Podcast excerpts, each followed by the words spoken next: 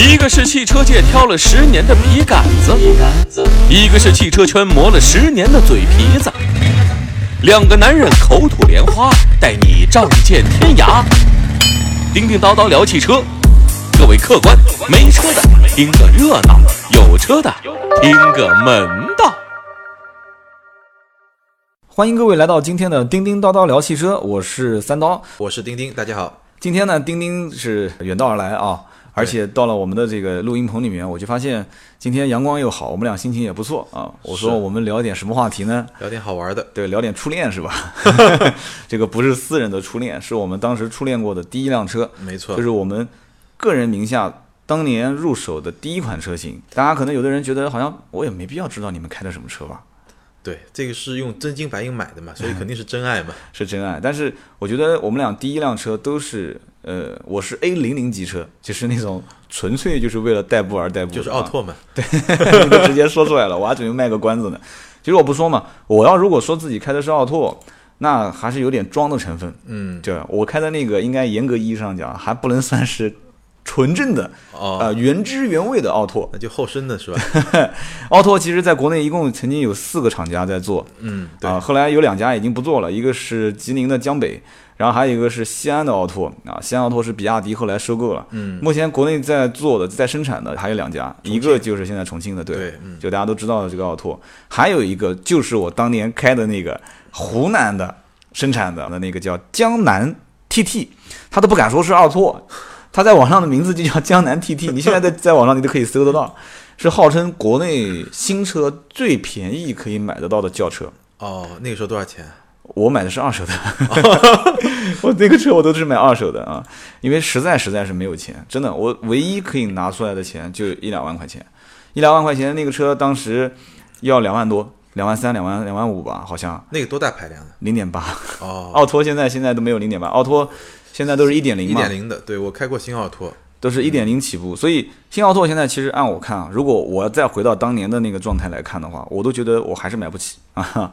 还太贵了，四万块钱，四万多块钱，因为当时不是说四万多，是四万多还要再交的税，而且你买一个新车，起码你还得贴个膜啊，是，对，包个脚垫啊，肯定是这样子的。所以，所以当时我那个时候买的时候还没有新奥拓，那个时候的奥拓在我看来已经就是在屌丝中的屌丝当中去发现，那个开奥拓的年代已经是高富帅了，就就我就用这样的一个眼神去看他就们。毕竟是四个轮子嘛，对对对，所以呢，当时也大学刚毕业，呃，上班地方离家比较远。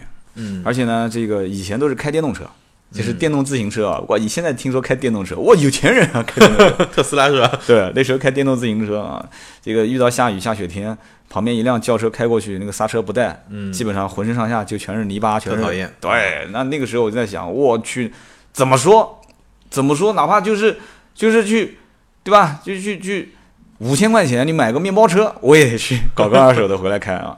当时是这么想的。所以那个年代你那个 TT 是最便宜的车嘛？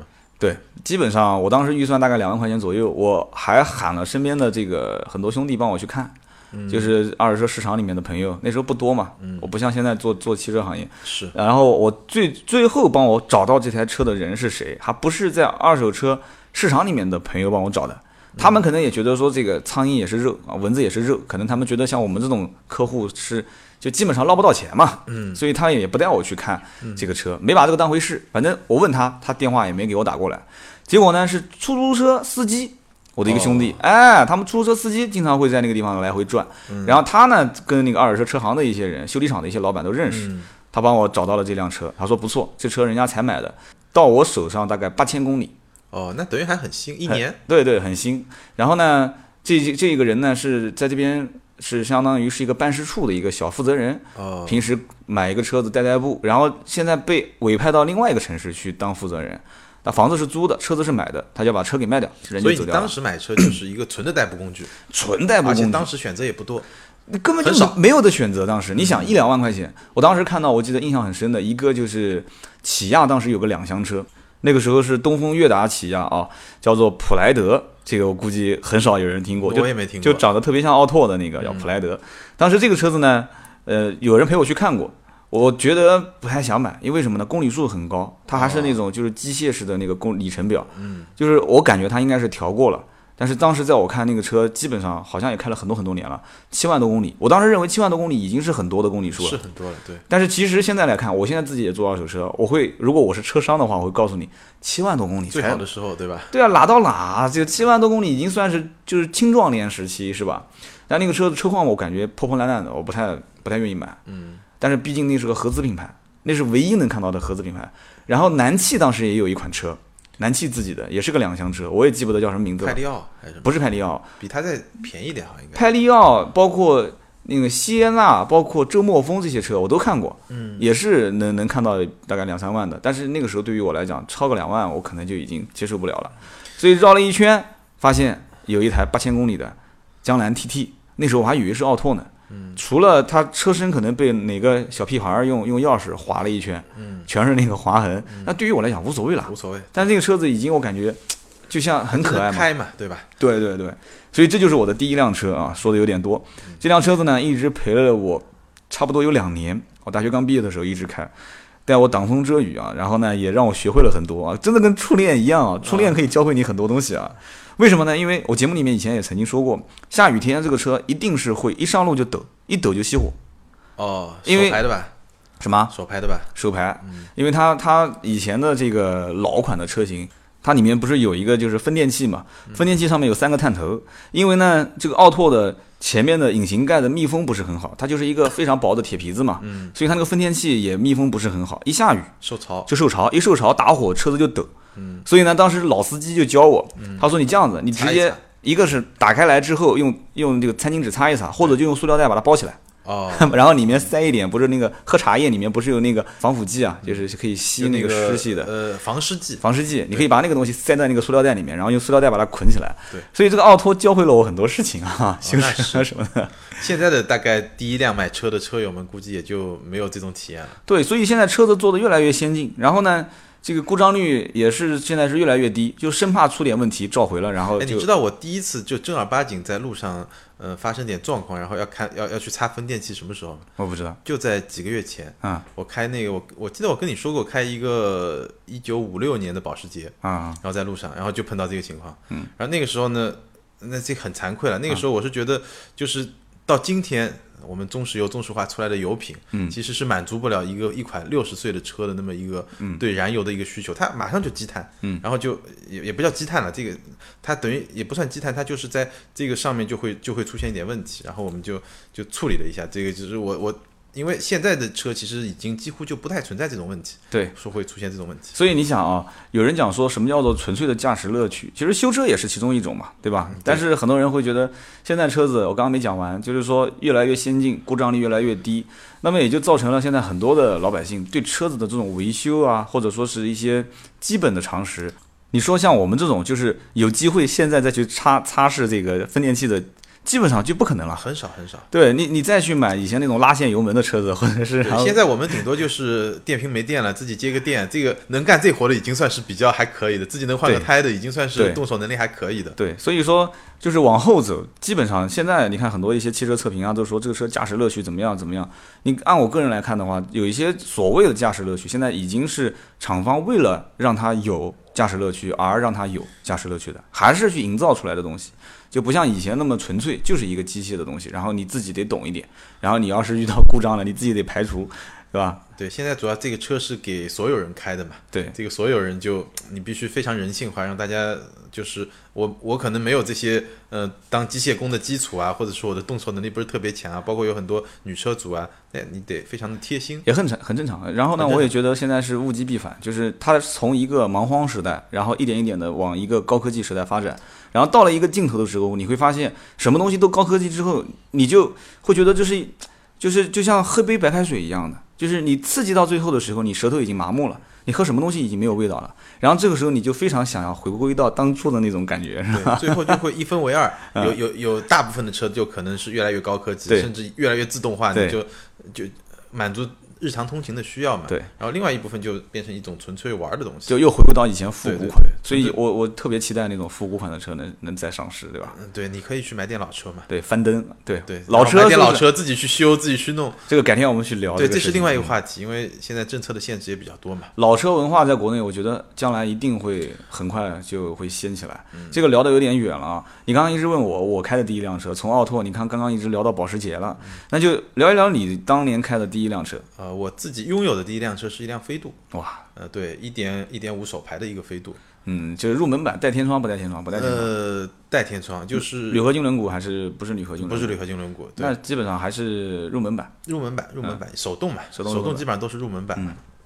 然后那个车，那当然，因为第一辆车嘛，嗯就是开了几年？开了有三四年吧，肯定一点问题都没出。对，一点问题都没有，质量狂好就就因为那个级别其实选择挺多的，嗯。就包括今天来说也很多很多选择是，Polo 啊，包括很很很多选择。但是我其实那个车感觉真的挺好的，就虽然可能有些人觉得皮薄啊或者怎么样，但这个对我来说好像也不是重点。这么一个价位不是重点，嗯。空间够大，嗯。动力够猛，然后嗯。操控啊各方面感觉都不错。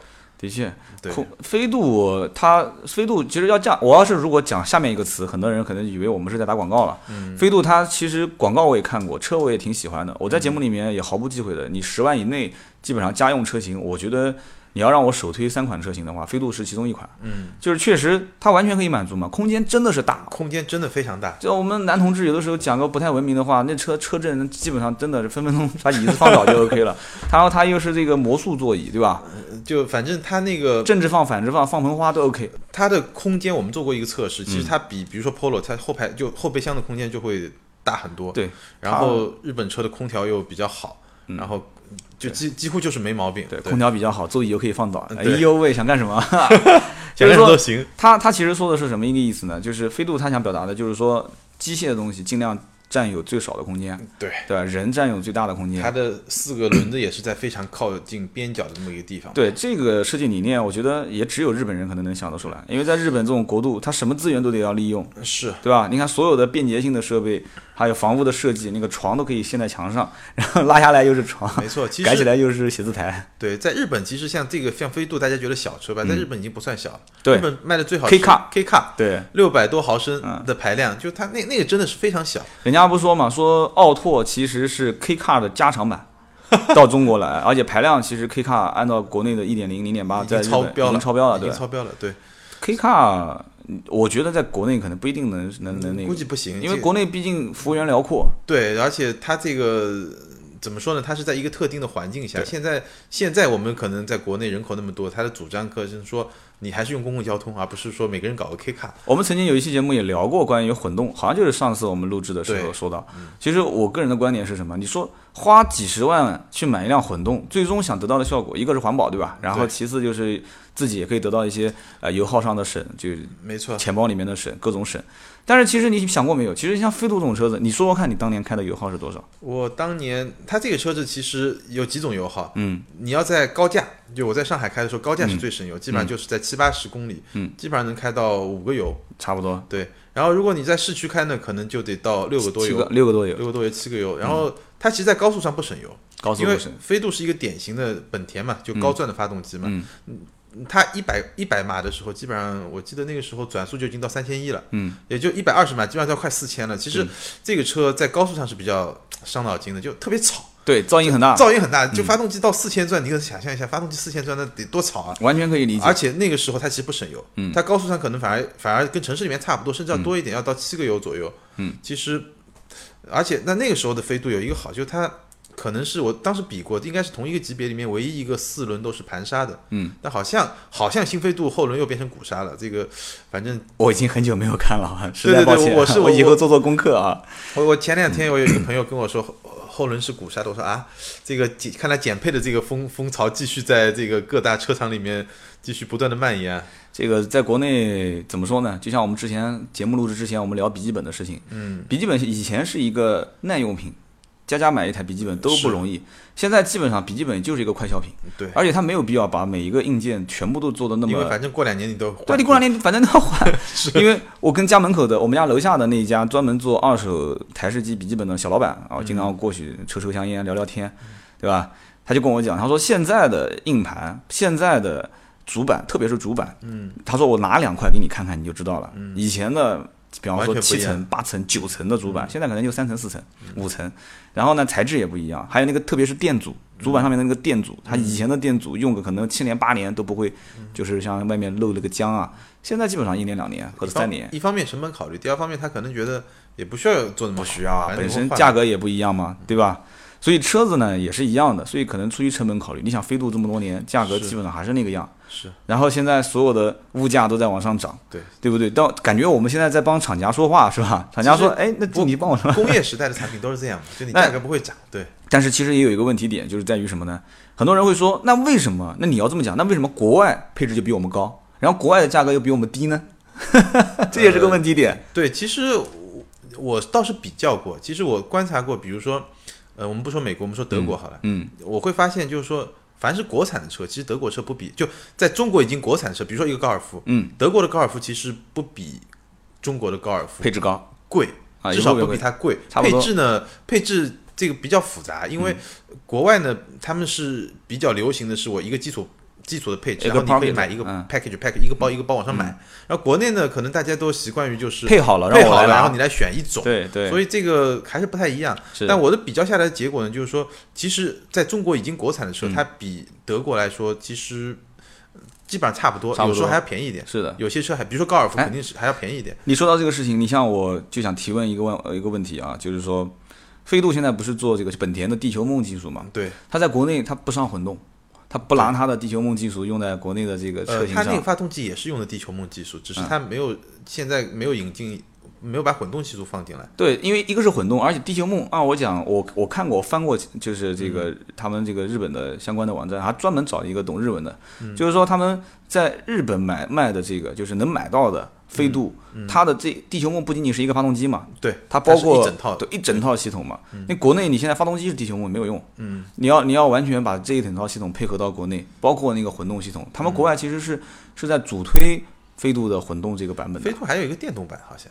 纯电动的，对，嗯应该是有的，但是混动已经完全够用了。这车本身油耗已经低到这种程度了，我都无法想象混动混成什么样子了。嗯，是，就是这车，因为没有进入国内嘛，嗯我也没开过这车，就我感觉上这车是不是还有必要做混动？我其实是，呃，你看，这车本身它比较小，而且它现在做的空间很大。对你一旦做一个混动技术，你肯定要占用一定空间嘛。是的，而且它本身油耗已经已经相当低了。对你再省下来那点油耗是不是值？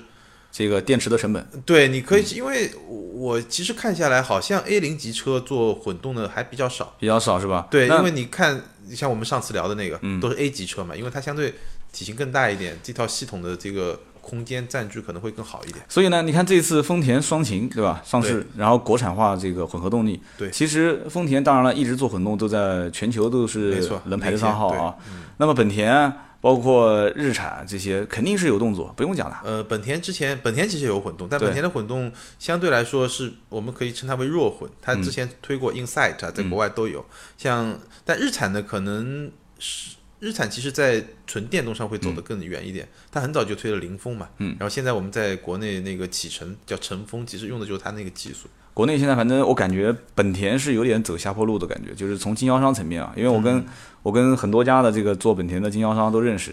现在以前最早最赚钱的就是卖广汽本田的经销商，那是最早的一批，零四零五年，哇，那雅阁都是加价在卖，然后卖 CRV，对 CRV 那是东本，东本也是加价在卖，反正本田经销商都那日子过得简直是好到天了，天天就是我估计比开银行还挣钱。嗯，然后慢慢慢慢，现在就是出现了很多，就是东本的经销商退网，广本的经销商联合退网。嗯，就这两年这些事情都很严重，但其实这聊也聊跑偏了啊，就随便说两句，就是说现在不管是老雅阁，老雅阁其实很保守的一款车，到现在为止，呃，大家都已经审美疲劳了，都希望它能在就是突破一些东西很久没。换代了是吧？对，但是你要知道，菲亚特在国内，很多人过来说，因为南汽做工各方面，其实按我讲，其实本身菲亚特在国内就是因为它没有换代，就是很长时间内不换代一个车型，就大家到现在看到的可能都是以前的，比方说老的什么派利奥啊、周末风啊这些车。那这种车型毕竟源头元老的，内饰各方面也不是中国人所能理解的那些很豪华的、带点镀铬饰条菲亚的。特肯定是个悲剧了。对，这个我们又聊的有点跑偏了。反正今天我们不是聊我们曾经开过的第一款车嘛，然后你开的是飞度，飞度这几年也对你没有带来任何困扰是吧？啥问题也没有。对，这车这这车我最困扰的就是我当年后来这个车离开我的时候没把那个牌照留下来。上海牌，对，我的个就天！就就这个是比较困扰的一个一个问题。当然，我觉得整个用车过程中，那你亏大了，你亏的都不止一台飞度了。呃，差不多，真真的差不多。对，哎呦我的天！那你后来现在又是重新买了一个上海牌，对不是，我就不太懂，你当时是连车带牌一起卖掉了？对。然后那个牌如果你不卖，留在你自己身边，你就是你有中间有一段时间是没有车的，呃对，那你肯定是亏大了嘛。亏大了嘛。你无你哪怕买个买个面包车，你也得把那个牌照挂上去嘛？你是怎么想的？我的天啊！是的，那就不接你不揭你的伤疤了啊！我呢，其实当时你说到牌照的事情啊，我就跟你说说我当时那个车是怎么个卖法啊。嗯。当时我那个车子呢是个二手的江南 TT，呃，我之前节目里面我没说过，既然今天说开了，我就啊豁出老本跟大家聊了啊。就当时呢找了这个出租车司机，出租车司机跟我讲说不到两万，嗯那不到两万的话，我估计应该就在一万一万九上下。如果一万九以下，他肯定直接跟我讲就一万小几千或者一万八、一万七。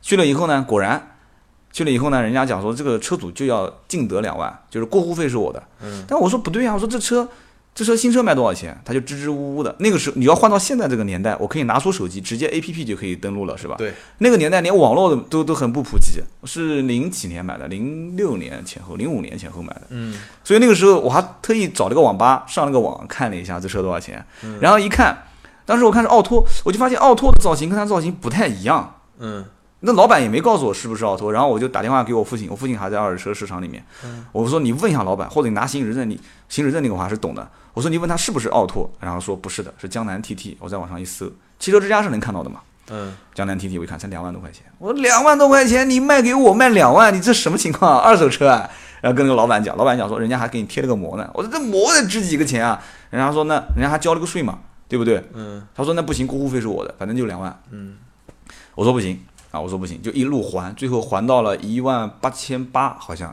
一万八千八，一万八千九，就大概就让了不到一千块钱吧，也不错了啊，也不错了，两万块钱让一千块钱。还到一万八千九，把这车开走啊，过户费也是他的，把它开走啊，我的还价能力还是挺强的啊，嗯，还到一万八千九，开了大概三年，你猜猜我多少钱卖的？一万六。我既然能这么自信，那肯定是卖的不错了。开了三年，我最后是一万八，就是一万八千块钱整，卖给了我的下家。然后呢，最后到临过户的时候，就是临到过户的那个台面的时候，他拿了两万块钱的现金在手上。嗯。然后那个人说：“你再让我一点吧。”我说：“都已经马上都过户了，你还让我让你，这不合规矩啊！”然后那个人可怜巴巴的，他说：“我们家里面又怎么样怎么样，然后我这个车子除了平时开，我还要跑黑车，我要挣点钱贴补家用。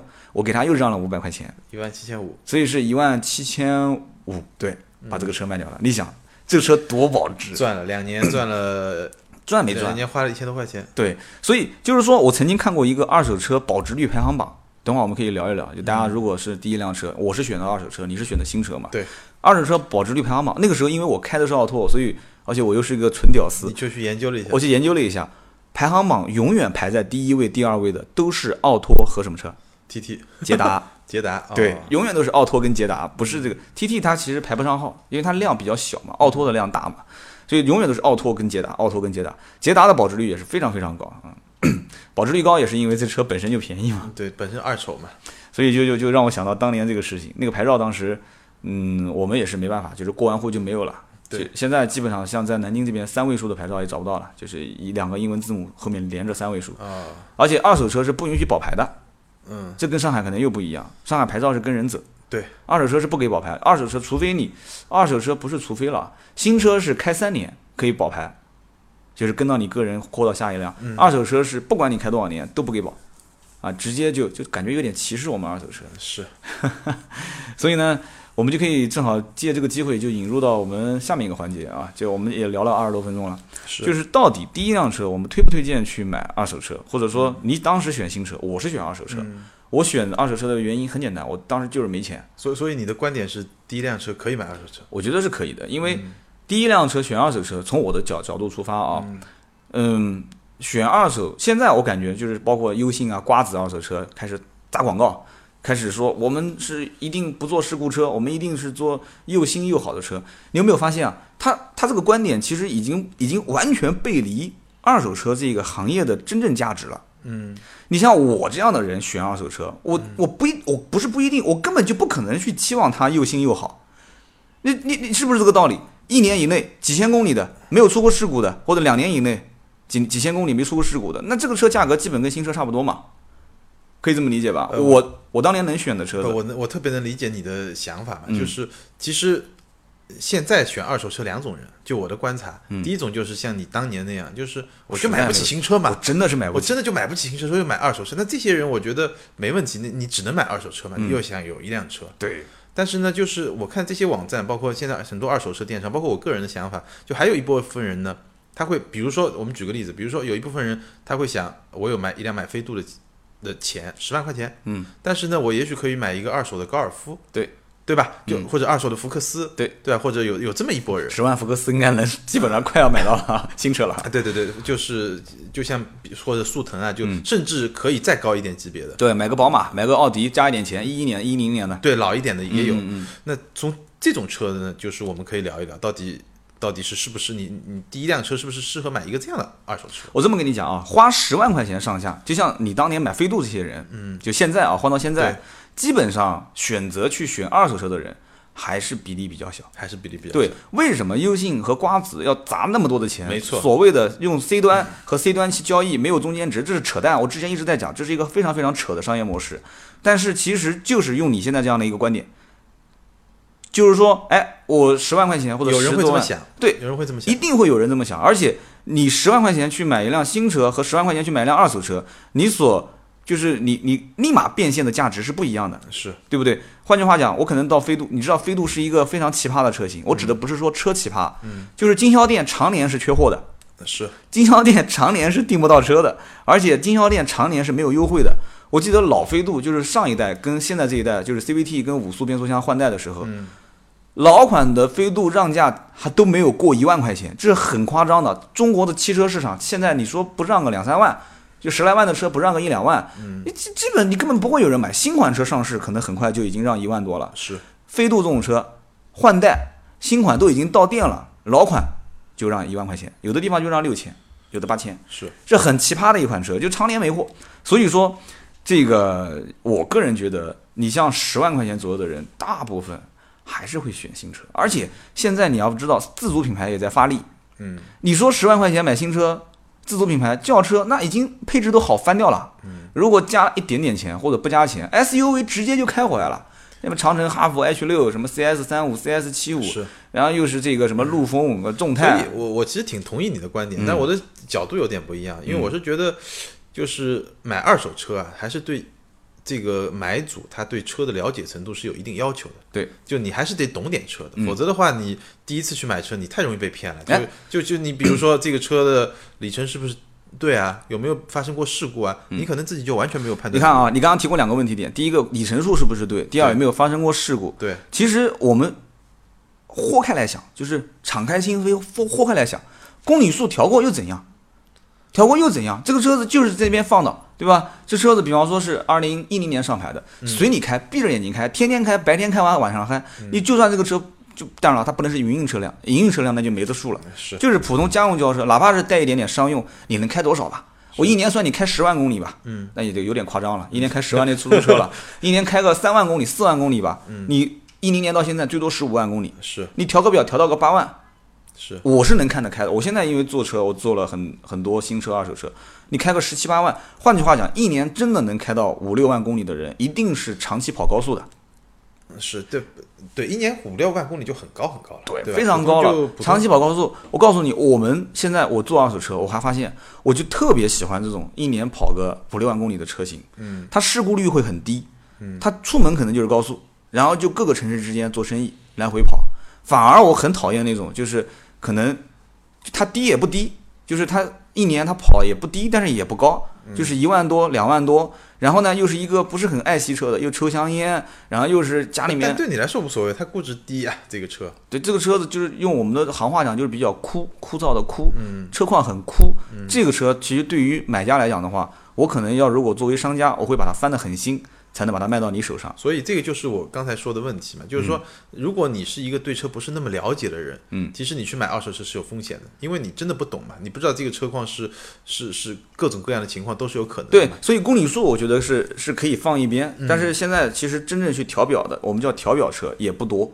现在很多的经销商都在做品牌，但也会有一大部分人是在做调表。对，那么你比方说现在，你就还是说刚刚我们现在其实老百姓大家都知道什么优信、瓜子这些，是。他们其实在走的这个路线，按我来看啊，他不是在做二手车，他是在做新车的增补，就是说他还是在让老百姓往新车上面去靠，嗯。去靠，就是这些车都是公里数很少的，包括当年那个叫车王啊，我们只做三年以内啊多少公里、八万公里以内的车次，新车嘛，次新车，就是说老百姓可能选这个车，他开回去他还是扎个红绳子，对吧？楼楼下邻居也不知道是买的新车还是二手车，那么新，放个鞭炮，那也就当新车开了。除了本子上面名字有过一次变更，谁知道呢？对吧？我把它藏在我们家枕头下面，你也不知道这是个二手车，还是抱着买新车的态度去买二手车。所以，我可以我可以负责任的讲，现在除非这个人是不想在这个二手车圈子里面混了，嗯，你拿一个事故车出来当新车卖，当一个准新车卖，除非你是不想混了。只要你想在这个行业里面长期去做的，或者你已经做了个五六年、十来年的这些车商，我身边没有一个人是敢用事故车没有人敢这么玩儿。所以事故车其实以后自然自然就会被规避掉。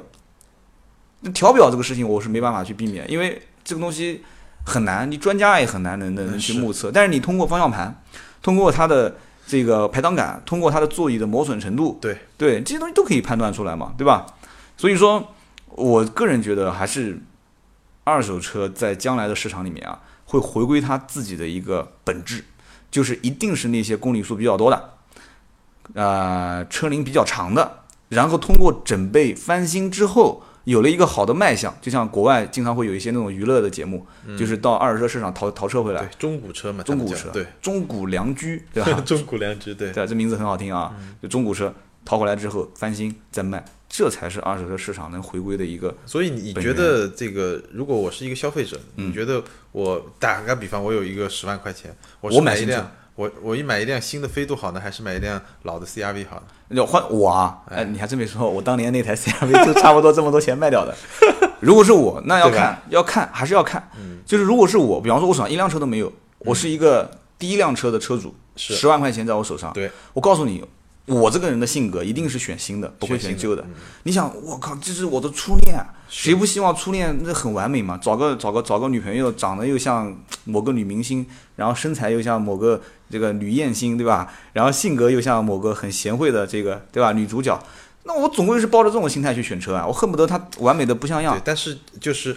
其实我我可能选择也是跟你一样，然后我也建议就是我们第一次买车的消费者可能还是从新车会更加靠谱一点。对，但是一定会有一些人，他觉得 这个十万块钱我肯定也呃取不到当红的这个艳星，对我只能取一个过气的艳星，对吧？我，我告诉你，到什么样的情况下会产生这个观点啊？就是一路看，从比方说我十万块钱预算，我从八万开始看，对，八八八八八八八八十到十到十五到二十，哎，结 hold 果不住了，hold 不住了。但是我发现，哎我我怎么样的需求点，我都 CRV 这款车适合我，是你懂我的意思吧？就是我本来是看飞度的，但是我怎么看我都觉得 CRV 这款车适合我，但我就十万块钱，那怎么办？那我只能选，比方说零八年、零九年、一零年的 CRV，好，我去找一辆把它买回来。对，就只有在我一路被你勾引啊，被你引诱，被你诱导，导到二十多万的那个级别，发现我买不起了，那怎么办？我会到二手车市场去找，就是上来的第一反应，直接去买二手车的这种人比较少，除非是第二辆或者第三辆增购。对。你像我，我比方说增购有可能。对，而且就是说，其实说到二手车，另外一块特别有意思的就是，你会发现这个我们看到很多豪车啊，包括尤其是一些跑车啊，其实二手车倒是流动的，哎，很有意思。对，这个改天有机会我们再聊。可以可以超级跑车的二手车的流动，流动，对这个它它非非常有意思。就其实这个我有很多有钱人，你发现就哎，他的玩法跟我们想象的可能还不太一样。对这个有机会我们可以好好好好好聊一聊，是都是一两千公里，对五六百公里是吧？你想你想讲的就是这个是吧？对对对对对啊然后他就把它卖掉了。这个心态我分析过，应该讲还是，而且我跟这些人还经常泡在一起，所以我能说出他们的一些真实的想法。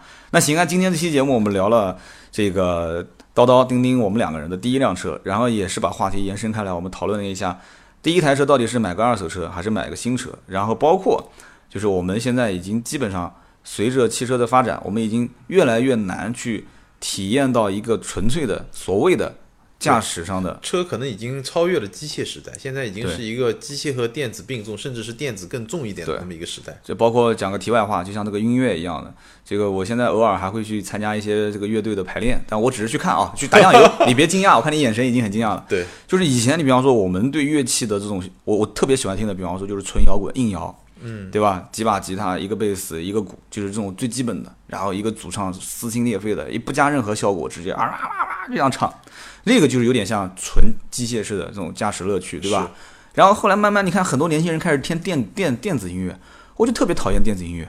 我我不知道觉得不是音乐是吧？就就就是电子音乐然后人声那个人声进来之后还要重新给它混，然后那个电子声那个，我的天，听得我就是浑身毛骨悚然。就是喜欢驾驶的和喜欢这种高科技电子配备的，他没办法让这两类人对同样一件事情去在一个世界观里面去认可它，对吧？没错，行啊，今天一共是聊了三十五分多钟，我觉得这个话题我们俩聊的也挺挺嗨嗨的啊。对，行啊，那我们今天这一期叮叮叨叨说汽车就到这里，我们下期接着聊。再见。